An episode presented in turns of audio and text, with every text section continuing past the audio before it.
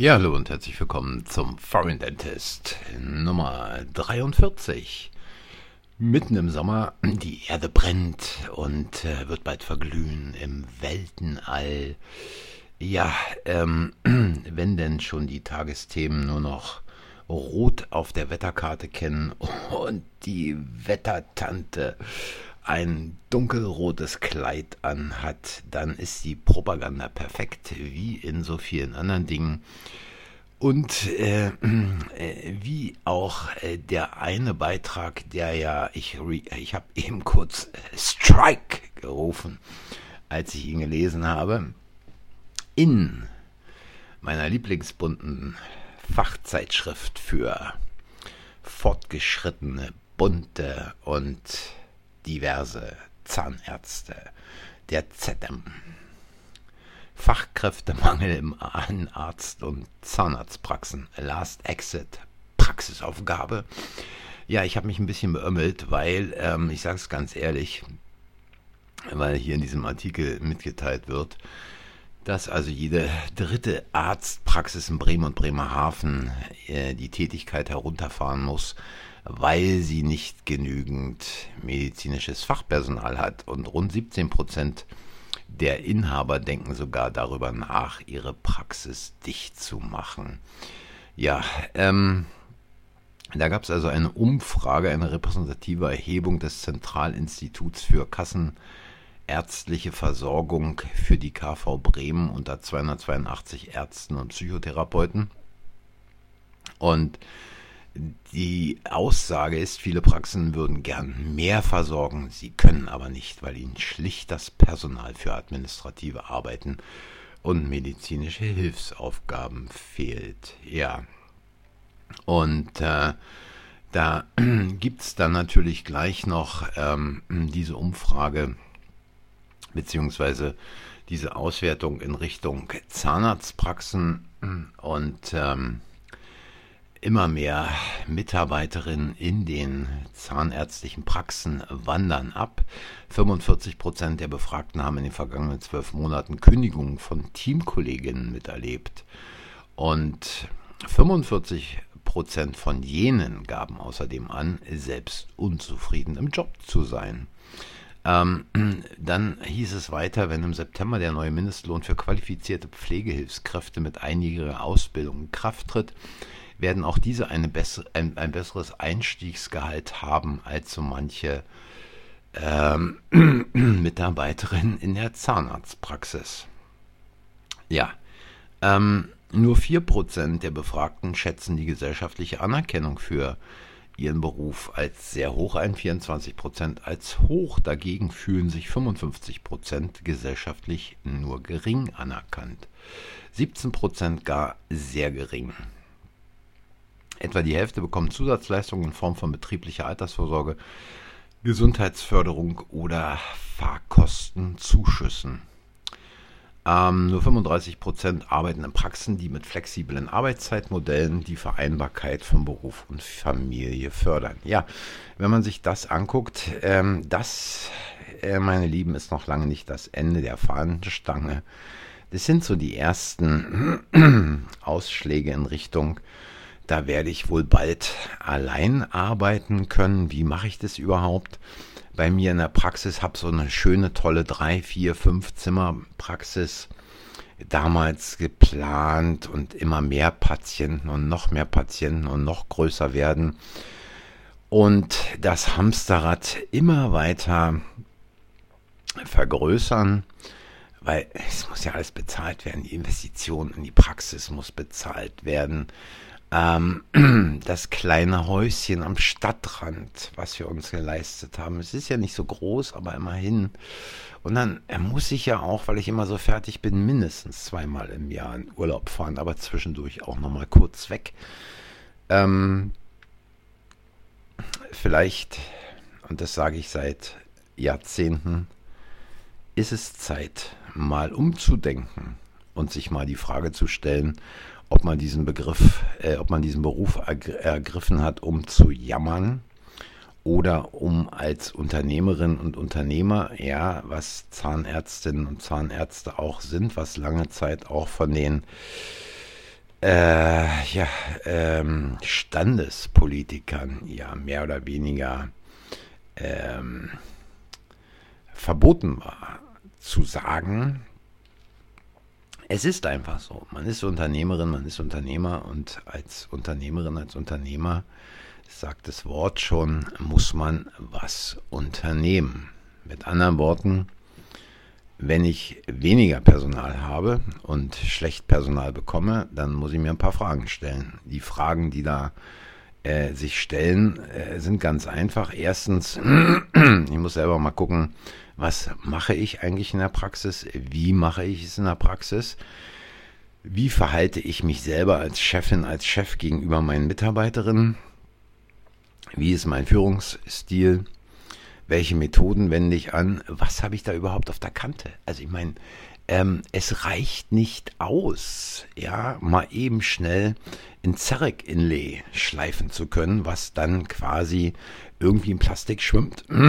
Es reicht auch nicht aus, irgendwo mal schnell eine Plastikfüllung reinzuwerfen oder irgendwelche äh, Prophylaxe Mitarbeiterinnen einzustellen, die mal beim Patienten kurz ähm, das äh, Zahnsteingerät durchfiedeln, sondern man muss sich mal selber auf den Prüf Prüfstand stellen. Man muss mal seine Tätigkeit innerhalb der Praxis auf den Prüfstand stellen.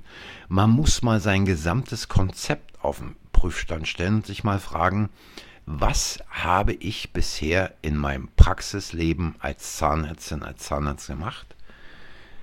Was wird die Zukunft bringen? Die nähere Zukunft und die etwas weiter entferntere Zukunft. Und ich habe hier oft genug auch hier im Podcast darüber gesprochen, dass die Zukunft nicht gerade rosig aussehen wird. Aber dass die Zukunft nicht rosig aussehen wird, heißt ja letztlich nicht, dass man nicht auch etwas unternehmen kann, um diesen Entwicklungen zwar gesamtgesellschaftlich nicht unbedingt entgegentreten zu können, aber zumindest etwas in seiner eigenen Praxis zu tun, um von dem Sturm, der uns da erwartet, und ähm, Corona war da ein leichtes Lüftchen, um den Sturm quasi in der eigenen Praxis so gut wie möglich bestens zu überstehen. Denn machen wir uns mal nichts vor.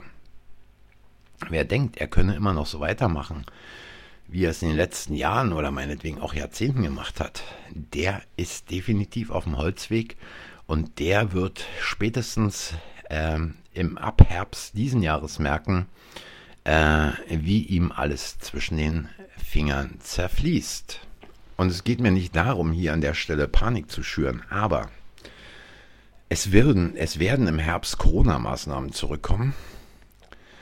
Äh, der Typ, der den deutschen Gesundheitsminister spielt, wird alles dafür tun, dass nicht nur die Maskenpflicht zurückkommt, dass es vielleicht sogar wieder zu einem Lockdown kommt. Und da äh, gibt es diesen grünen Typen, der sich als Arzt bezeichnet, Damen heißt, der schon von einem großen Lockdown gesprochen hat. Und es ist völlig klar, Zahnärzte sind nicht systemrelevant und jeder von euch wird sich noch daran erinnern, was in 2020 war. Es ist aber nur eine Sache. Auf der anderen Seite, man kann es jeden Tag sehen, ob man an die Tankstelle ranfährt oder in den Supermarkt geht. Ähm, die Preise kennen nur eine Richtung und die heißt immer höher. Und wenn dann die ersten Abrechnungen für Elektrizität, für Heizung kommen werden, nicht nur bei euch in der Praxis, sondern natürlich insbesondere bei euren Patienten. Viele Patienten, die jetzt schon zum Teil nicht mehr wissen, wo sie denn noch die Dinge zusammenkratzen sollen, um überhaupt ihre Rechnungen zu bezahlen, die werden sich dreimal überlegen, ob es denn äh, der Zahnarztbesuch sein muss, bei dem dann äh, es eventuell wieder heißt, äh, Frau Meier, äh, Sie waren jetzt schon eine ganze Weile nicht mehr bei, bei der Prophylaxe. Ähm, und da werden viele abwinken. Es werden auch viele abwinken, wenn es darum geht, irgendwelche Zusatzzahlungen machen zu müssen, machen zu sollen. Und viele Patienten werden einfach gar nichts machen. Und warum sage ich das? Weil ich viele solcher Situationen auch schon vor Corona in London erlebt habe. Da gibt es einerseits die Leute, für die Geld keine Rolle spielt, die lassen sich eben mal äh, irgendwelche Veneers von oben 6 bis 6 und unten 6 bis 6 machen. Nicht, dass ich es jemals gemacht hätte oder jemals tun würde. Aber ich habe solche Arbeiten gesehen, die eine Menge Kohle gekostet haben, die darüber hinaus fachlich völlig, völlig daneben waren und die einfach im Schnell-Schnell-Verfahren angefertigt wurden. Auch diese Leute fangen an irgendeiner Stelle mal an zu überlegen, was sie da so alles falsch gemacht haben bisher bei ihrer zahnärztlichen Versorgung. Und ich rede seit Jahren, ja seit Jahrzehnten darüber, dass man vielleicht mal darüber nachdenkt, sein Konzept für die zahnärztliche Praxis umzustellen, nicht dem Mainstream zu folgen, nicht diesen ganzen tollen, ähm, tja, wie soll ich sagen, Spezialisten zu folgen, die da behaupten, sie wüssten, ähm, was in der Zahnmedizin angesagt ist und wie man eine Praxis einrichtet und eine Praxis führt, die aber noch nie selbst irgendwann jemals einen Bohrer in der Hand hatten, geschweige denn äh, jemals eine Praxis geführt haben, die äh, euch empfehlen, euch noch ein Zerek-System zu kaufen, euch ähm, digitale Abdruckmaschinen zu kaufen, äh, die euch empfehlen, hier noch einen Laser und dort noch dieses andere tolle Gerät, was eben gerade auch völlig neu auf dem Markt ist. Äh, Pille-Palle hier, Pille-Palle dort. Ähm, nein, es geht darum, zur Zahnmedizin zurückzukehren, zur tatsächlichen Zahnmedizin zurückzukehren. Und tat tatsächliche Zahnmedizin heißt einfach, sich für den Patienten Zeit zu nehmen, nicht nur in der Beratung, sondern sich für den Patienten Zeit zu nehmen, genauso in der Prophylaxe. Die Prophylaxe nicht als Zusatzgeschäft zu betrachten, sondern die Prophylaxe als Basis einer überhaupt ausgezeichneten Zahnmedizin zu betrachten, eben nicht die Krone oder äh, die Brücke oder das Implantat in den Mund eines Patienten zu inkorporieren, wenn dieser Patient nicht einen gewissen Mundhygieneindex erfüllt. Ich weiß, da zucken jetzt viele zusammen und werden sagen, aber wieso? Das kann ich doch gar nicht machen. Ähm, da spielt doch der Patient nicht mit. Ja, ähm, wenn man also weiterhin dieser Auffassung ist, dann muss man so weitermachen wie bisher und die Konsequenzen tragen. Aber, wie gesagt, eine erstklassige Prophylaxe anbieten, sich auch dafür Zeit zu nehmen, für die Erstprophylaxe mindestens 45 bis 60 Minuten und ich sage es auch nochmal an dieser Stelle, ich habe 90 bis 95 Prozent aller Prophylaxen selber gemacht. Nur in Ausnahmefällen hat es mal eine von mir speziell ausgebildete Helferin gemacht. Und dann muss man sich natürlich für die Behandlung Zeit nehmen. Und sich für die Behandlung Zeit zu nehmen, heißt nicht, den noch, die noch schneller drehende Turbine und den noch gröber arbeitenden Diamanten zu nehmen, um noch schneller irgendwo in einem Zahn eine Karies rauszubohren oder eine Krone zu präparieren, sondern sich wirklich Zeit zu nehmen und sich wirklich zu hinterfragen und zu schauen, habe ich das fachliche Know-how, um bestimmte Arbeiten auszuführen. Und wenn ich es nicht habe, muss ich mir dieses Know-how aneignen. Und dieses Know-how sich anzueignen, das funktioniert nicht bei irgendeiner Schnellfortbildung irgendwo in der Zahnärztekammer. Es funktioniert auch nicht bei irgendeinem Zwei-Jahres-Kurs zum Master of Whatever, ähm, sondern dies braucht Zeit und dies braucht Erfahrung und zur Erfahrung gehört auch Fehler, gehören auch Fehler und ähm, aus diesen Fehlern zu lernen. Und wer dies jetzt nicht als Chance betrachtet, dass es schwierig ist, Praxispersonal zu finden und seine Praxis runterfährt, weniger Patienten behandelt, sich für die einzelnen Patienten mehr Zeit nimmt und das Konzept entsprechend umstellt, der wird in den nächsten Jahren vom Markt verschwinden. Ja, das war es mal für heute. Vielleicht mal beim nächsten Mal zum Thema weiter. Äh, eigentlich eines meiner Lieblingsthemen wenn ihr Anregungen habt, Kritiken, Meinungen, wie immer, äh, schickt mir eine Sprachnachricht. Äh, allen, die dies bisher getan haben, herzlichen Dank. Und ich versuche auch die Themen einfach mal hier aufzunehmen, was da so kommt. Äh, der Link unten in der Beschreibung. Ansonsten danke fürs Zuhören, danke für eure Zeit und wenn ihr wollt, schaltet wieder ein beim Foreign Dentist Podcast. Macht's gut und tschüss.